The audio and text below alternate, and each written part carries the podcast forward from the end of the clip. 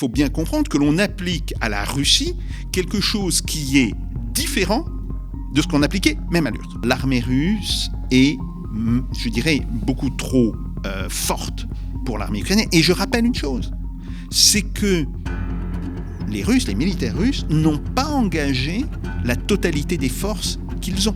Euh, elle a une puissance de feu qui est en train littéralement d'user la puissance de feu de l'armée ukrainienne.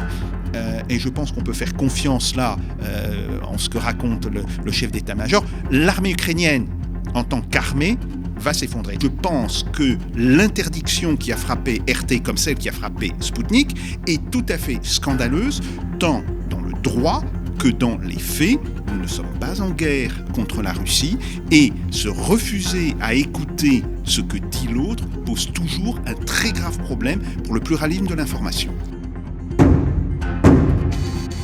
Dans le contexte d'aujourd'hui, dans le contexte particulier que nous vivons, mon invité est en quelque sorte un réprouvé. L'économiste Jacques Sapir est non seulement un spécialiste des questions monétaires, plus spécifiquement de l'euro, mais aussi un spécialiste de la Russie.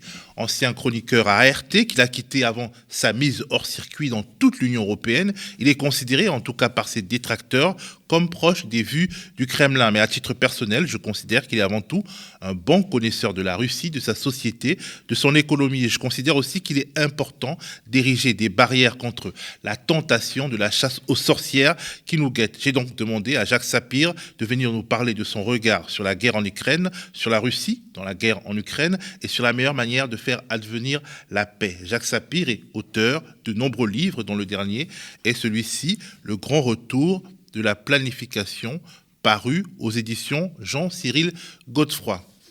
Bonjour Jacques. Bonjour. Alors j'aimerais qu'on commence cette conversation par votre décision de cesser de collaborer avec RT, anciennement Russia Today, aujourd'hui censurée dans toute l'Union européenne. Vous êtes parti avant la mise hors de cette chaîne. Pourquoi? Oui, tout à fait. Parce que condamnant euh, l'intervention russe en Ukraine, et la condamnant fermement, je ne pouvais pas, euh, avec dignité, continuer d'accepter de l'argent d'un gouvernement dont je récusais l'action. Donc c'est vraiment pour cela que j'ai euh, envoyé un, mail, parce que maintenant on fait plus ça par lettre, on fait ça par mail, à la fois à la direction euh, de RT France, mais aussi à celle de Spoutnik, car je, je, travaillais aussi pour Spoutnik pour leur dire que je suspendais mon travail avec eux jusqu'à plus ample euh, échéance.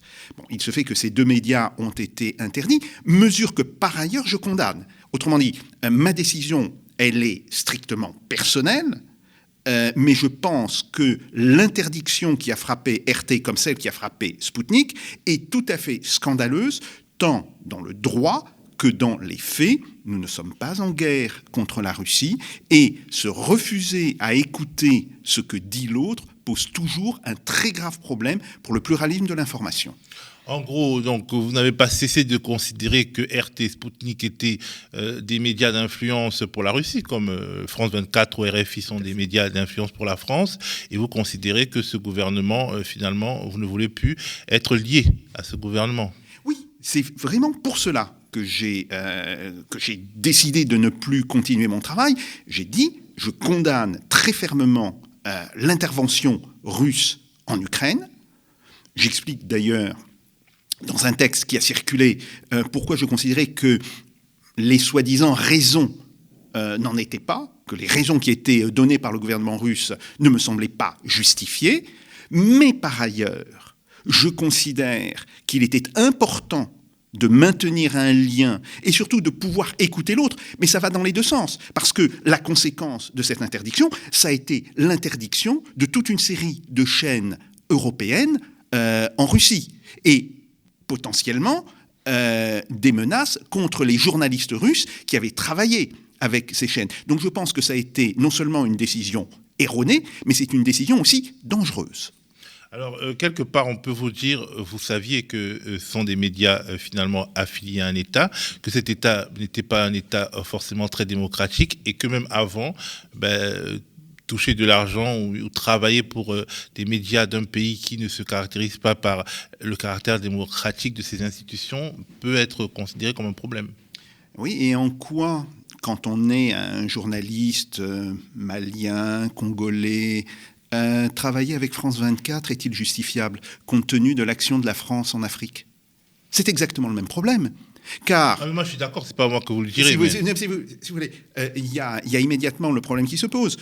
On dit que nous sommes un pays démocratique. Alors, c'est vrai que nous avons des éléments de démocratie. C'est tout à fait évident. Mais sur d'autres terrains, il n'y a pas vraiment de démocratie. et les frontières, une nation démocratique ne l'est pas. Voilà. Euh, et même parfois, euh, à l'intérieur de ces frontières, il y a des choses qui sont extrêmement limites par rapport à la démocratie. Alors, bien entendu, par rapport à la Russie, on n'est pas au même niveau. Mais il faut aussi savoir que la Russie, qui est l'héritière de l'URSS, et avant l'URSS, qui est l'héritière de l'Empire tsariste, n'a jamais connu la démocratie.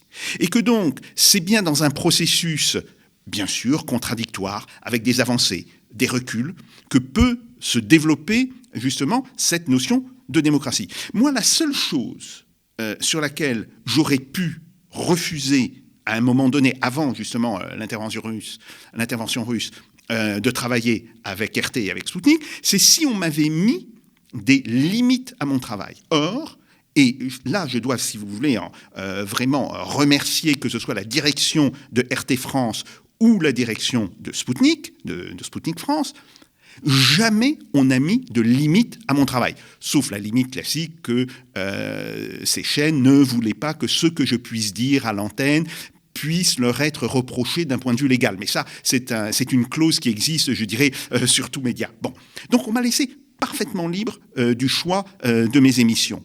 Et ça, j'ai trouvé que c'était extrêmement intéressant. Après, évidemment, RT comme Sputnik, ce sont des chaînes d'État russe, plus exactement, c'est une société française, mais qui est liée à une société russe, qui elle est une société d'État. Le budget de RT, comme le budget de Sputnik, est voté par le Parlement de Russie, d'ailleurs très facile, il suffit de, regarder dans, dans, le cadre des votes euh, qu'est-ce qui a été voté au terme euh, du ministère de la Communication. Et donc, d'une certaine manière, il n'y avait pas de différence sur ce point entre travailler avec la BBC internationale ou travailler euh, avec, justement, en France 24. Je dois dire que j'ai par ailleurs travaillé avec d'autres organes de presse, et je continue de travailler avec d'autres organes de presse, un organe de presse américain euh, qui s'appelle World Oil, comme on peut le comprendre, c'est une revue qui est très intéressée sur les questions pétrolières. Ça ne veut pas dire que j'en approuve euh, nécessairement euh, la ligne, mais ça veut dire que on me laisse parler et je me saisis de cette possibilité pour pouvoir faire des tribunes sur des sujets qui m'intéressent.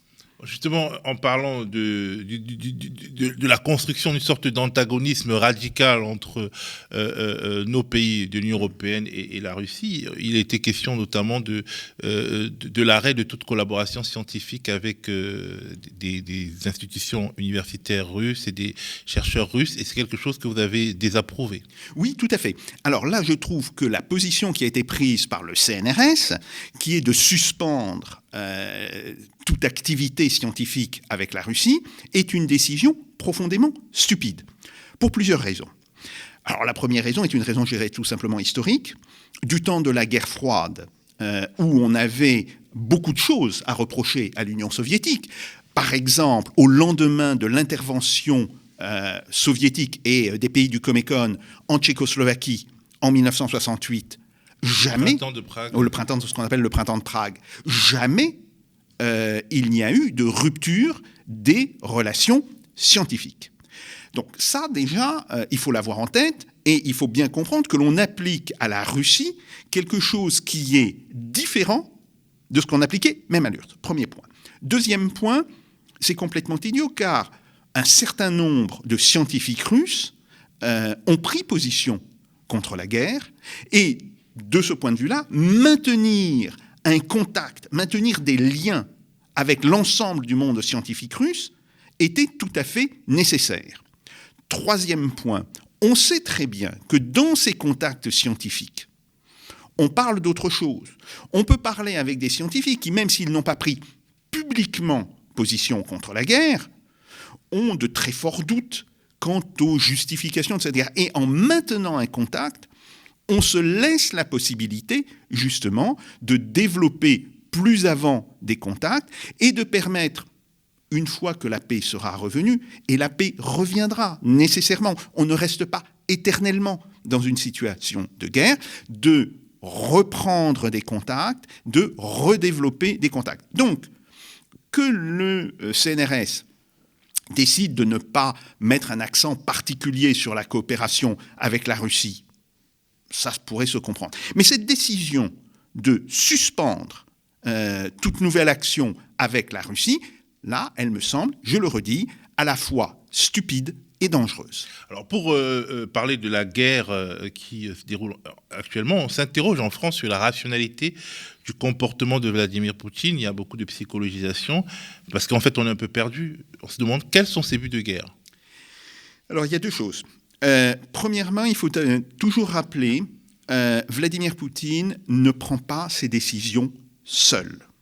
Euh, il est entouré par différents cercles. Alors, il y a le, cercle le plus, le plus, proche, qui est le cercle, euh, ce qu'on appelle euh, du Conseil de sécurité nationale. Après, il y a d'autres cercles qui incluent des grands industriels, des, responsables d'entreprises publiques. Bref, c'est bien une décision qui a été prise par l'élite russe.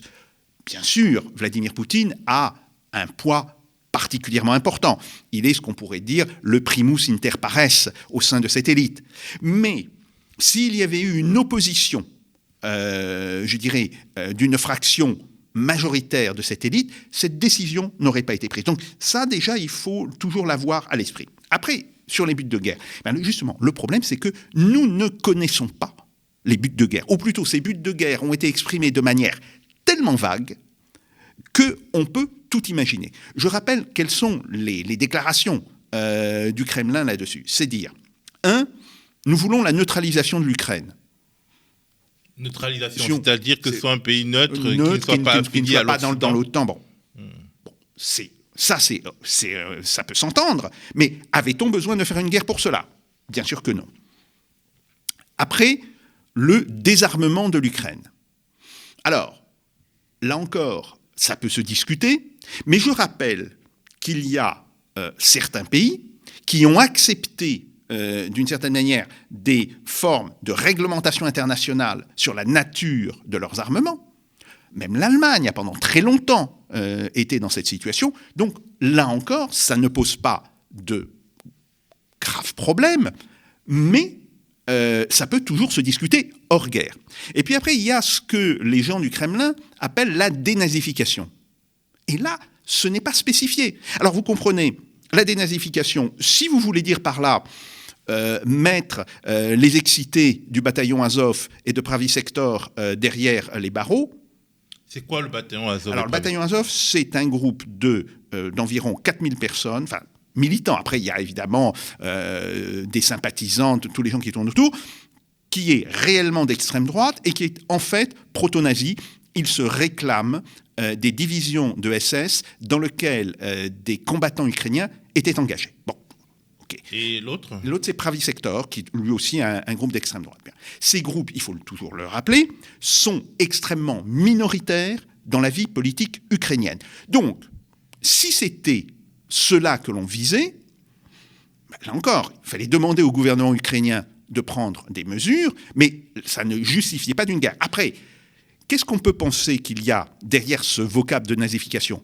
Ben, On peut penser aussi que ce que voulaient euh, les Russes, c'était d'une certaine manière de remplacer toute l'élite politique ukrainienne par une, par une élite qui lui soit d'une certaine manière inféodée. Et ça, c'est inadmissible. Donc, d'une certaine manière, en maintenant l'ambiguïté sur ces buts de guerre, euh, d'une certaine manière, le gouvernement russe provoque une incertitude qui, évidemment, euh, ne peut que dresser contre lui la majorité, en tous les cas, des pays européens. Ça, c'est un premier point. Après, il y avait deux autres arguments qui ont été avancés. L'argument d'un génocide au Donbass. Alors, le mot génocide est un mot très fort. Euh, il n'est absolument pas adapté à la situation. Bien sûr qu'il y avait des incidents constants depuis 2014. Et plus que des incidents, il y a eu même des, moments de guerre, de, de, véritables guerres. Bien sûr qu'il y a eu environ 13 000 à 14 000 morts. dans les deux camps. Il faut toujours le rappeler. Bien sûr que l'essentiel des morts civiles ont été du côté euh, des républiques euh, autoproclamées euh, de Donetsk et de Lugansk. Là encore, les chiffres de l'OSCE ne laissent aucun doute là-dessus. Mais combien était-il Depuis 2018, il y a eu à peu près 370 morts, dont 320 dans ces deux républiques. Alors oui, c'est dramatique. Oui, il est très clair que les unités ukrainiennes qui étaient en face de ces républiques faisaient des provocations, mais parler de génocide est absolument insensé. On n'est pas au Rwanda. Donc, si vous voulez, on n'est pas euh, euh, en Arménie euh, en, 1915 avec les Turcs. ce n'est pas la situation des Juifs en Europe. Donc, ça n'avait aucun sens. Ça, c'est le premier point. Et puis, il y avait un deuxième point, si vous voulez, qui était quand même très avancé par le Kremlin, c'était la menace qui courait sur la Russie. Alors, que cette menace potentielle soit réelle, oui, et il est clair qu'il y a beaucoup à dire sur le comportement de l'OTAN depuis 1997. Ça, c'est tout à fait évident. 97, c'est-à-dire l'année de quoi? 97, c'est l'année où on a décidé euh, d'intégrer les anciens, ce qu'on appelait les pays de l'Est avant, c'est-à-dire euh, les pays européens qui étaient avant sous la domination soviétique. Qu'il y ait un problème là, c'est tout à fait évident, et que de ce point de vue-là, euh, les Russes aient pu dire ça représente une menace potentielle, ce n'est pas idiot, si vous voulez. On doit écouter ce qu'ils disent. Mais il n'y avait aucune menace réelle euh, dans, le, moment. Et donc, euh, d'une certaine manière, cette guerre est même contre-productive, puisqu'elle aboutit à quoi? Elle aboutit pour l'instant à ressouder l'OTAN, et donc à aggraver la situation de sécurité de la Russie. Donc, si vous voulez, euh, cette guerre ne pouvait se justifier en aucune manière, et c'est pour cela que je l'ai condamnée de manière très explicite. Alors, est-ce que cette guerre est une guerre de Vladimir Poutine, de l'élite russe dont vous avez parlé, des oligarques russes? Parce qu'on peut imaginer qu'il y a des, des, des, visées économiques sur l'Ukraine. Est-ce que l'intérêt national russe est en jeu, là? Alors, l'intérêt national russe exprimé en termes économiques euh, n'est pas en jeu. Euh, L'Ukraine, bien sûr qu'il y a quelques ressources naturelles, mais euh, il y en a beaucoup plus en Russie qui ne sont toujours pas exploitées, donc ce n'est pas, pas un problème euh, réel. Euh, et il faut savoir aussi que la région du Donbass, même tout simplement les, deux républiques autoproclamées, étaient des régions pauvres. Vous savez, c'est exactement comme si cette guerre se passait dans le nord.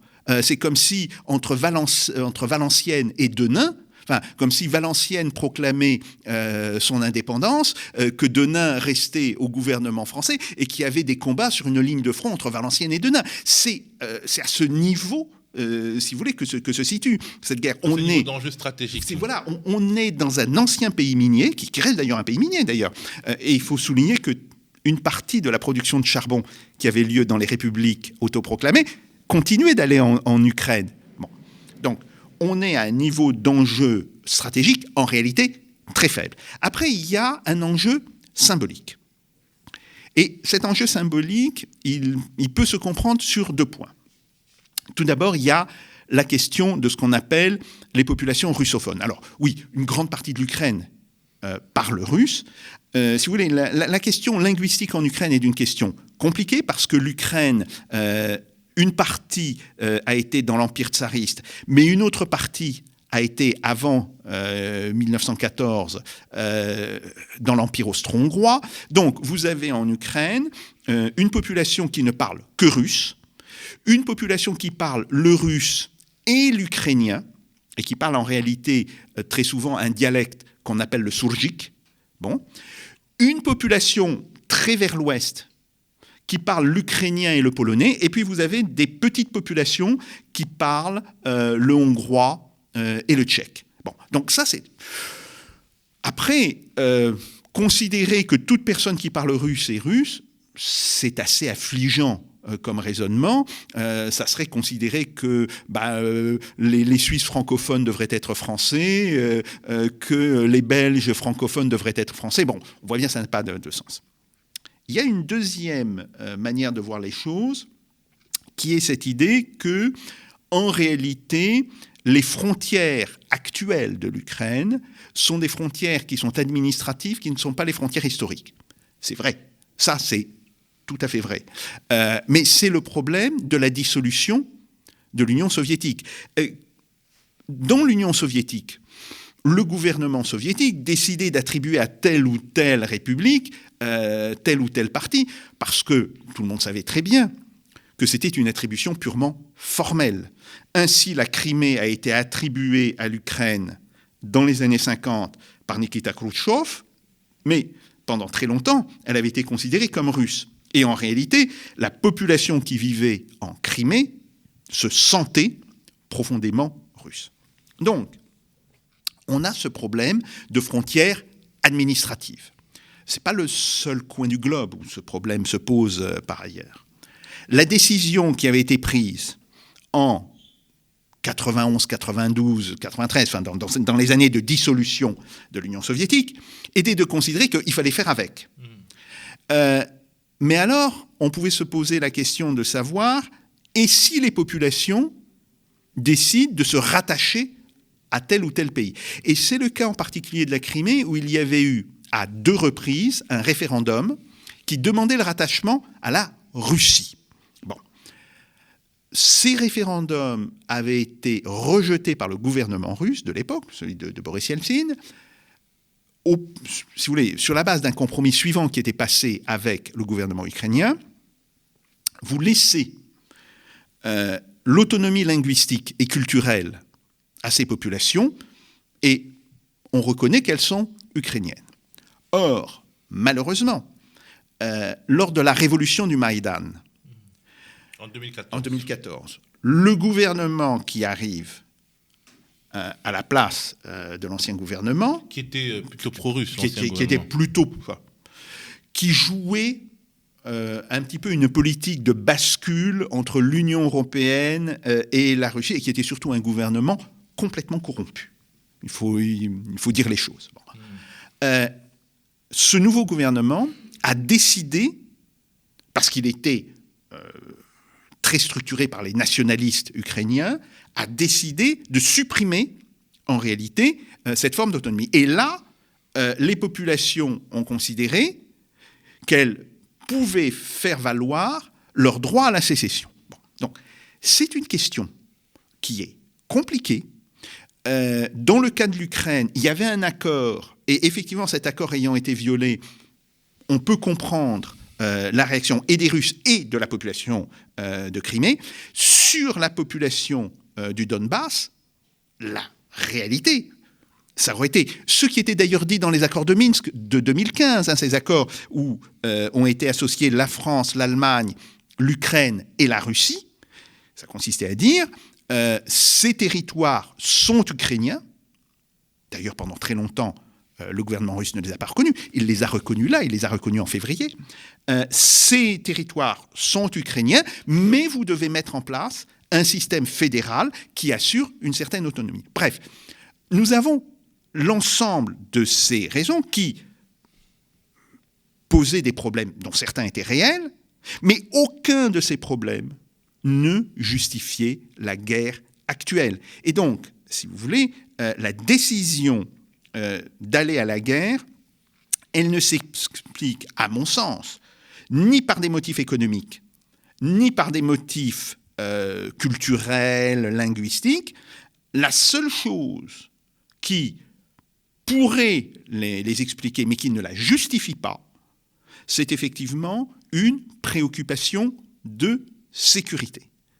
Et on comprend pourquoi euh, l'élite politique russe euh, qui est effectivement, depuis maintenant une quinzaine d'années, extrêmement sensible à ce qu'elle considère comme être des menaces contre la sécurité de la Russie, on comprend pourquoi elle a pris sa décision, mais on comprend aussi pourquoi elle a pris une décision qui était profondément erronée. Et je maintiens ce que j'ai dit tout à l'heure. Je pense que la guerre actuelle ne renforce en rien la sécurité de la Russie. Alors, est-ce qu'il n'y a pas un risque de vietnamisation, c'est-à-dire un mouvement anti-guerre puissant à l'intérieur des frontières russes qui, euh, euh, finalement, opérerait comme les mouvements anti-guerre aux États-Unis pendant la guerre du Vietnam et, pendant d'autres euh, épisodes guerriers L'opinion russe est quand même très proche de l'Ukraine et des Ukrainiens? Alors oui, c'est vrai qu'il y a un sentiment de fraternité ou en tous les cas de proximité qui est évident, qui d'ailleurs s'appuie sur le fait qu'il y a plusieurs millions d'Ukrainiens ou de personnes d'origine ukrainienne qui vivent actuellement en Russie. Euh, vous avez des étudiants ukrainiens euh, dans les universités russes. Euh, dans le cours que je donne tous les ans à l'université de Moscou, j'en avais. Bon, donc c'est des choses, si vous voulez, qui, qui sont réelles. Maintenant, parler d'un mouvement anti-guerre sous la forme d'une vietnamisation, euh, c'est se tromper de société et euh, c'est une analogie qui est fausse. Il peut y avoir un mouvement anti-guerre, comme le mouvement anti-guerre qui avait eu lieu lors de la première guerre de Tchétchénie, la première, pas la deuxième, hein, euh, pas, celle qui a commencé en 2019.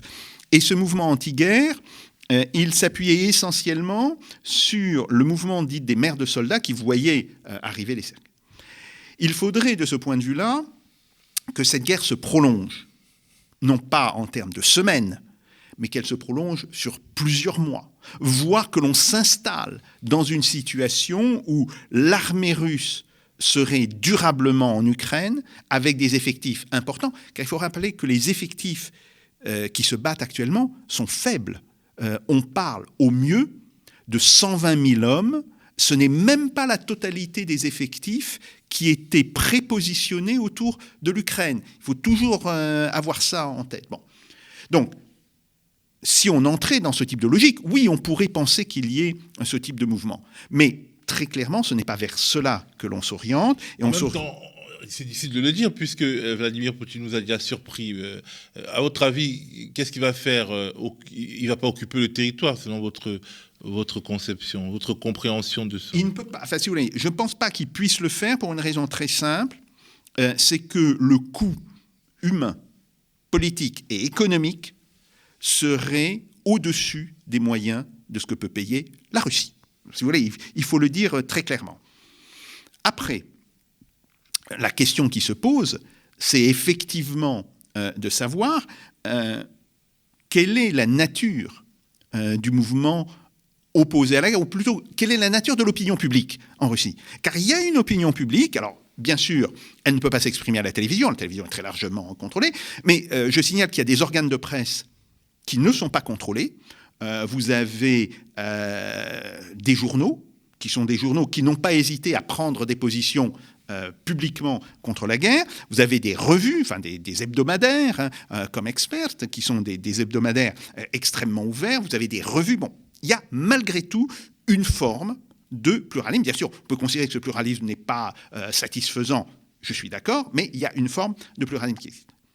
Donc, euh, ce que l'on perçoit euh, de la réaction de la société russe, c'est une minorité de la population russe, essentiellement des gens qui vivent dans des grandes villes comme Moscou, comme Saint-Pétersbourg, bon, est opposée euh, à la guerre, c'est celles qui manifestent, c'est celles qui sont arrêtées. Alors on dit toujours les arrestations. Bon, euh, en règle générale, euh, c'est des arrestations, vous êtes conduit au poste, on prend votre identité, on vous relâche.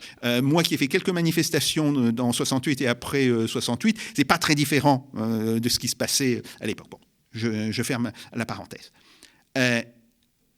ça représente probablement 10% de la population, 10 ou 15%. Il y a une autre partie de la population qui soutient l'idée de la guerre, euh, qui le soutient soit par nationalisme, qui est un, vecteur idéologique très puissant euh, en Russie, qui le soutient par confiance dans le gouvernement. Euh, il faut rappeler quand même que Vladimir Poutine était soutenu avant la guerre, hein, je parle d'avant la guerre, entre 60 et 65% de la population. Donc c'est quand même un, taux d'approbation euh, qui est extrêmement élevé euh, euh, dans un pays. Et puis il y a surtout une partie de la population, et c'est ça qu'on ne voit pas, qui n'a pas pris position.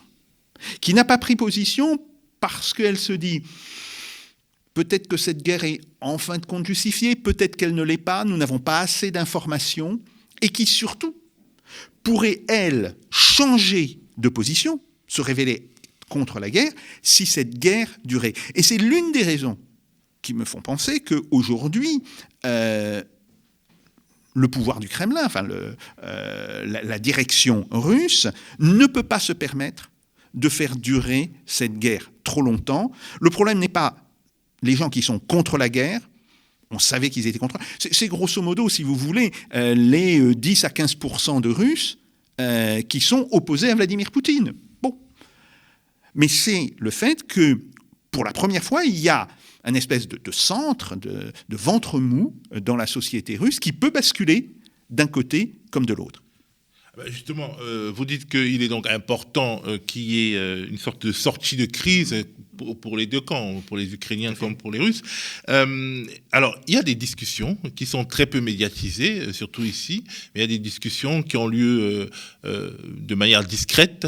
Est-ce qu'elles peuvent apporter quelque chose où il faut d'abord attendre? Parce que le, le, gouvernement français, Emmanuel Macron et, et, ceux qui le soutiennent estiment que c'est encore trop tôt et il faut d'abord une sorte d'épreuve de force avant les négociations. Alors qu'il y a des négociations qui, qui commencent déjà, est-ce que quelque chose filtre de ces négociations?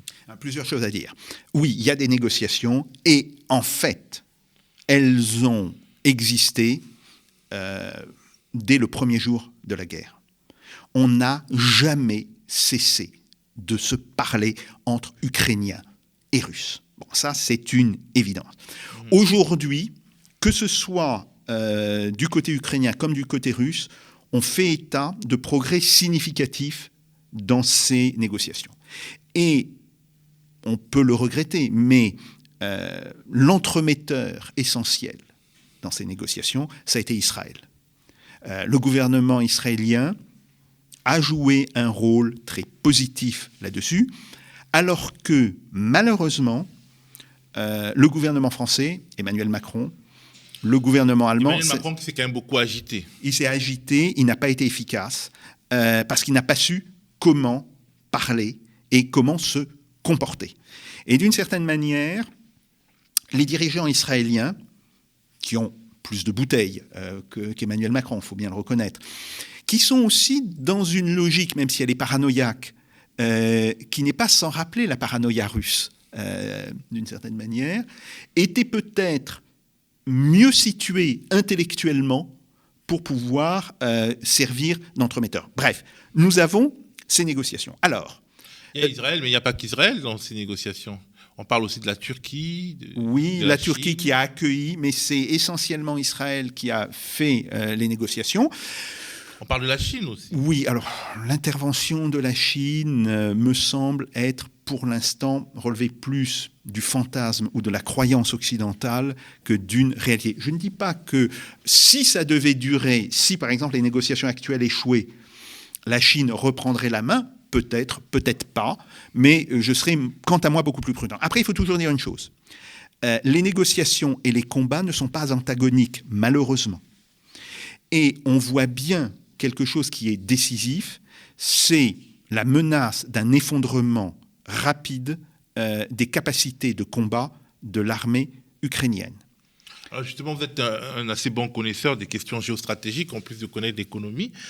Vous pensez que l'Ukraine ne peut pas résister aux feux russes parce que euh, finalement on voit une belle résistance, mais vous pensez qu'elle, euh, que ce n'est qu'une résistance qui ne peut pas devenir autre chose, passer à l'offensive et gagner des victoires, non. y compris euh, avec des aides militaires des pays de l'OTAN et de l'Union européenne? Alors, même compte tenu du niveau d'aide actuel, et je ne pense pas qu'on ira au-delà, euh, non, l'armée russe est, je dirais, beaucoup trop euh, forte pour l'armée ukrainienne. Et je rappelle une chose, c'est que les Russes, les militaires russes, n'ont pas engagé la totalité des forces qu'ils ont. Alors, bien sûr, on peut dire oui, ils ont eu des problèmes de logistique. Ils se sont trompés sur le scénario initial de la guerre. C'est une évidence. Hein. Ils pensaient, ils espéraient une capitulation assez rapide de, oui, Vladimir Zelensky. Oui, euh. ils, ils, espéraient surtout euh, que euh, la partie russophone de l'Ukraine s'avère pro-russe. Le fait d'être russophone ne veut pas dire qu'on est nécessairement pro-russe non plus, si vous voulez. Bah, c'est comme il y a beaucoup de francophones qui sont pas. Mais voilà, voilà. Donc bon, et ça, ça a été une erreur évidente. Hein. maintenant, il faut toujours rappeler une chose l'armée russe n'a pas engagé la totalité de son potentiel rassemblé autour de l'Ukraine. Je ne parle même pas de son potentiel général, hein, qui, est, encore plus important. Bien. Euh, elle a une puissance de feu qui est en train, littéralement, d'user la puissance de feu de l'armée ukrainienne. Alors, euh, sur la, la, résistance ukrainienne, il faut toujours bien distinguer une chose. Il y a la résistance qui est offerte par l'armée régulière et celle qui est offerte par l'armée territoriale, voire les gens qui viennent s'agréger aujourd'hui à l'armée territoriale. La capacité de l'armée régulière, elle, est à peu de choses près à son point de rupture. Alors on ne sait pas comment. Euh, euh, vous avez probablement vu la note qu'a fait publier, alors qui a été publiée par le gouvernement, mais qui a été rédigée par le chef d'état-major euh, de l'armée de terre, qui date du 9 mars. cette note prévoit un effondrement assez rapidement de l'armée ukrainienne. Et je pense qu'on peut faire confiance là en ce que raconte le, chef d'état-major. L'armée ukrainienne, en tant qu'armée, va s'effondrer. Ça ne veut pas dire que l'armée territoriale va s'effondrer, mais ça veut dire que l'armée ukrainienne ne sera plus en mesure d'offrir une résistance organisée, ce qu'elle fait pour l'instant, d'offrir une résistance organisée face à l'armée russe. Bien. Ça ne veut pas dire la fin de toute résistance. Ça veut dire que très probablement, des groupes vont se maintenir, que ce soit autour de Kiev, que ce soit euh, devant Odessa, ou que ce soit dans l'ouest de l'Ukraine. Mais, d'une certaine manière, ça voudrait dire que les capacités de manœuvre de l'armée russe ne seraient plus freinées largement par l'armée euh, ukrainienne. Donc, ça, c'est le point de rupture auquel on va probablement arriver euh, d'ici, euh, je ne sais pas moi, d'ici le 20 euh, ou, le, ou, le, 22 mars. Bon, mais c'est aussi quelque chose que le président Zelensky a dans l'esprit, et c'est pour ça qu'il doit absolument, s'il veut obtenir des conditions acceptables, obtenir un cessez-le-feu d'ici là.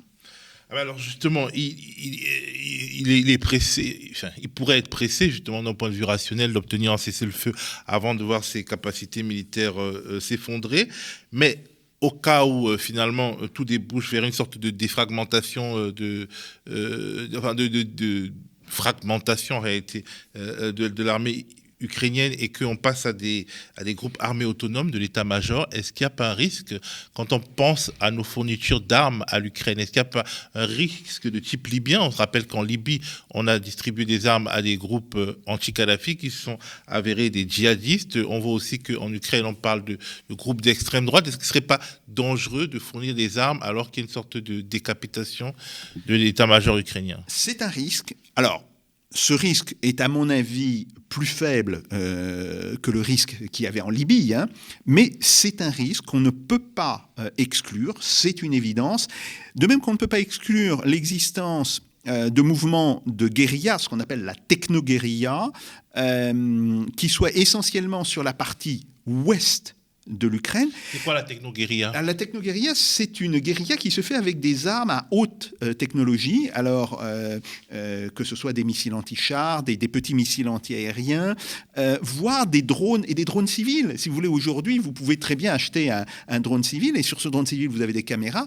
Ça sert quand même de système de reconnaissance, ça peut être intégré. Vous avez même un ordinateur portable est aujourd'hui une arme assez puissante, puisque avec un ordinateur portable, euh, je prends même l'ordinateur dont je me servais euh, il y a une dizaine d'années, euh, bon, des gens du ministère de la Défense m'avaient montré comment faire fonctionner un système de conduite de tir de mortier ou d'artillerie sur cet ordinateur. Il suffisait simplement de reprogrammer une partie de l'ordinateur pour ce faire. Et ça, ça peut être fait en quelques heures. Donc, vous avez cette capacité de combat qui existe.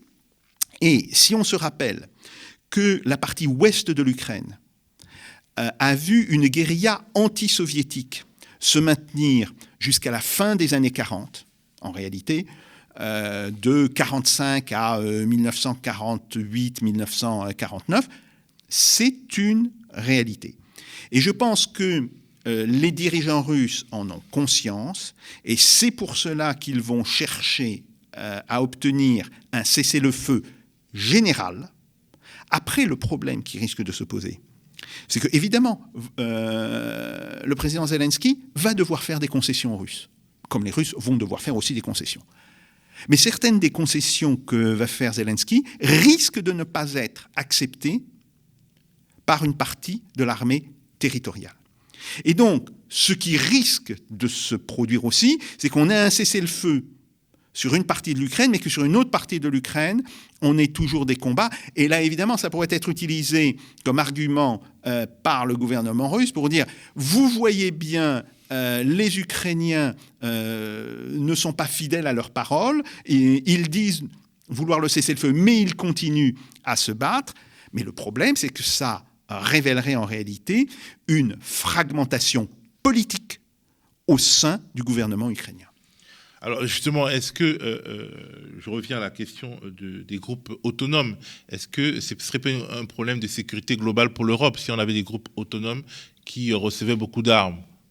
On ne peut pas l'exclure, on, ne peut absolument pas exclure ça, même si on peut penser que pour l'instant, ce risque est faible, si vous voulez, euh, parce que les, les principales milices d'extrême droite, elles sont euh, engagés contre l'armée russe, euh, essentiellement euh, autour de Mariupol, ce qui explique peut-être la violence des combats à Mariupol. C'est là où, était stationné le bataillon Azov. Alors, on parle de bataillon, en fait, c'est 4000 hommes, hein, c'est plus qu'un bataillon.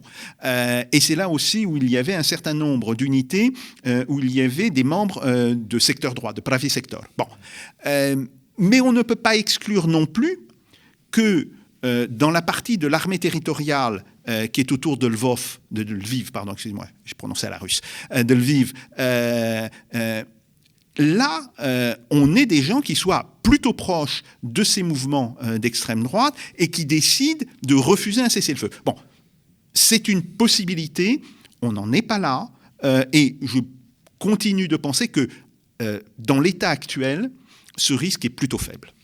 Alors, euh, est-ce que quelque part, euh, euh, en France et ailleurs, l'enjeu de cette guerre n'est pas aussi l'émergence d'une sorte de chauvinisme européen? Je le dis parce que on a eu le coup des, réfugiés qui nous ressemblent en France. On a même en Ukraine des un regard euh, différencié sur euh, les gens qui fuient euh, la misère.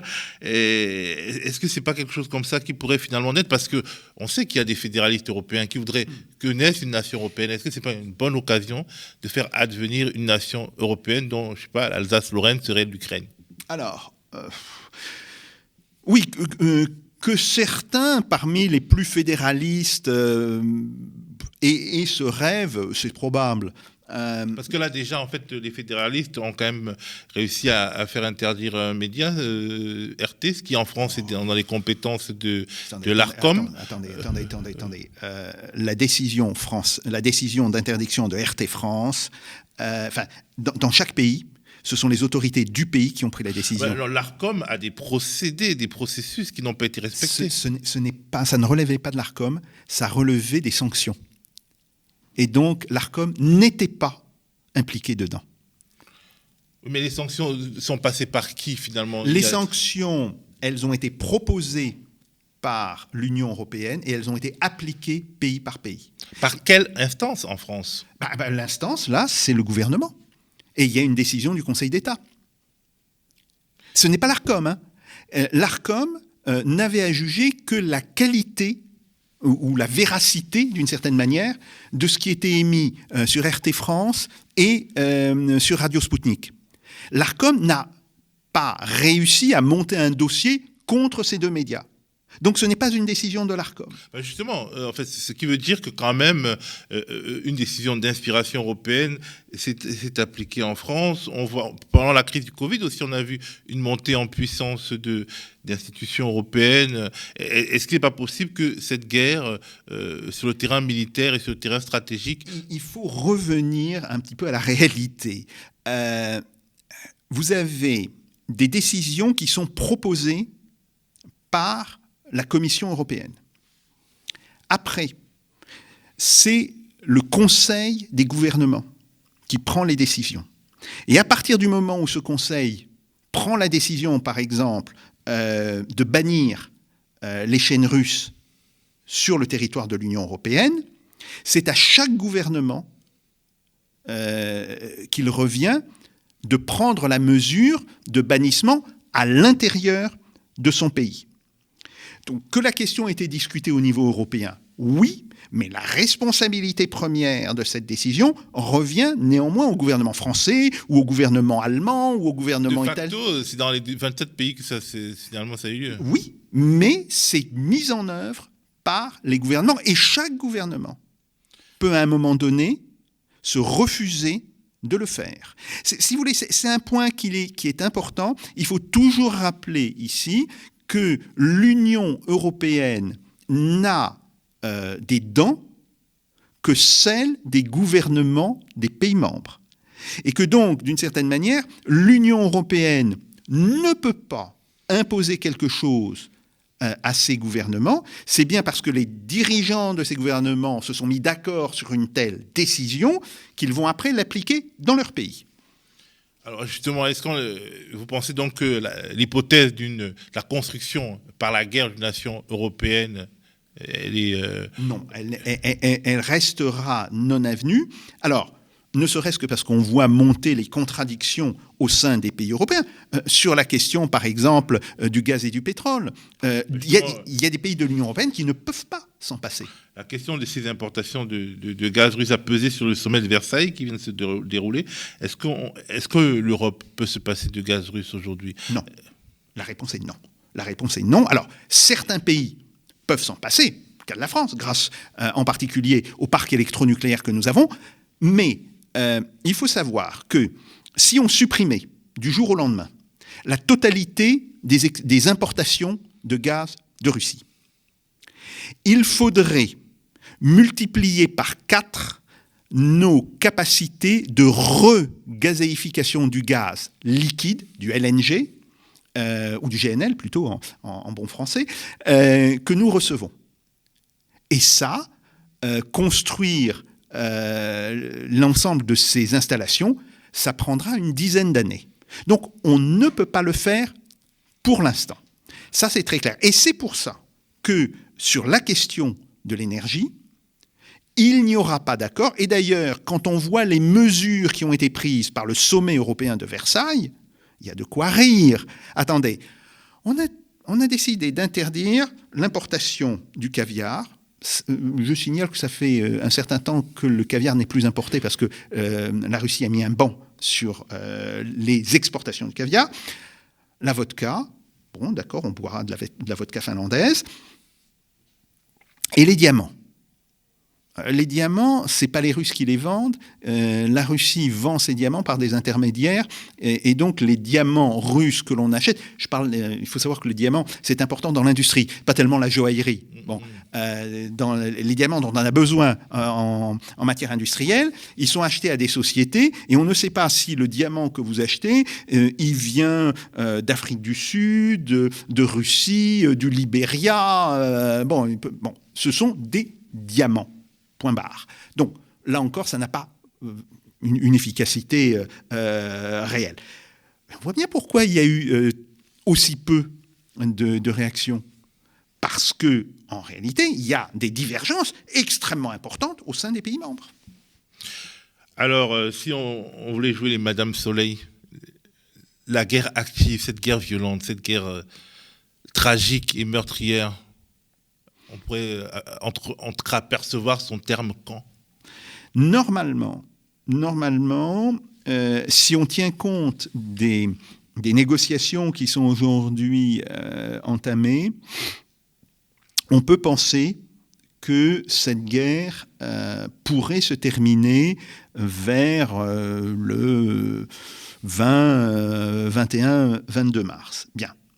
Mais il y a toujours le risque, et, ce risque ne, peut pas être écarté, hein, euh, que ces négociations capotent, pour une raison ou pour une autre, soit que les Russes veuillent faire monter les enchères trop haut, soit que les Ukrainiens ne soient pas capables d'une certaine manière, de prendre une décision. Et il faut toujours rappeler que, bon, on parle beaucoup du, président Zelensky, mais le président Zelensky est à la tête d'une structure gouvernementale qui était terriblement critiquée par les Ukrainiens avant l'invasion russe, que cette structure gouvernementale est dysfonctionnelle, euh, avec le poids des oligarques et, de différents groupes de pression, et que donc euh, j'ai peur que la liberté d'action du président Zelensky euh, reste relativement réduite. Bon.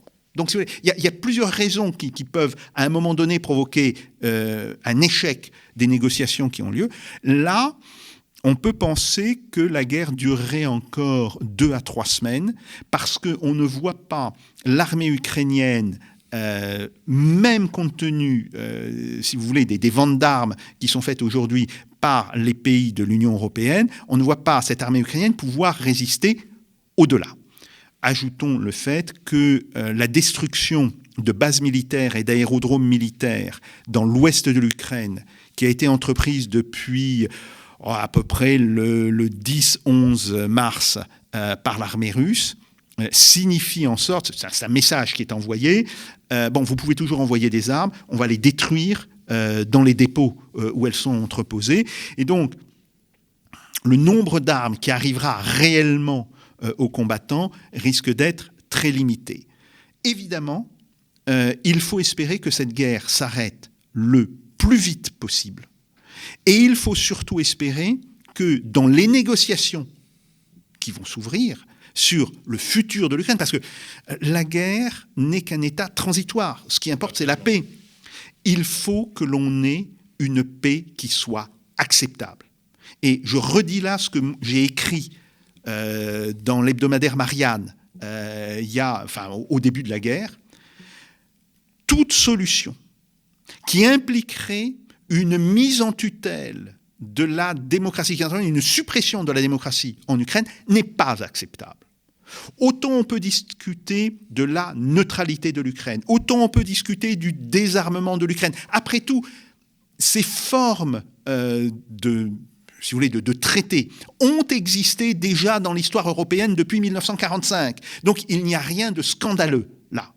Autant euh, la volonté de la Russie d'imposer, je, euh, dirais, euh, sa volonté politique à l'Ukraine.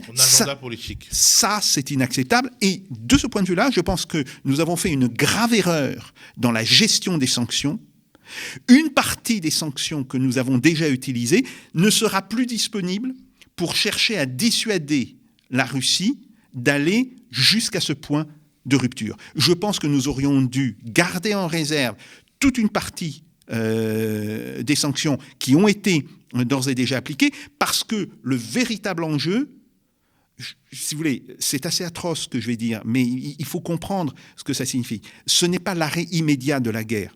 Bien sûr que c'est atroce parce qu'il y, a des, y a des civils qui meurent. Bon, bon. Mais le véritable enjeu est en réalité l'enjeu politique de savoir quel sera le statut de l'Ukraine dans la paix.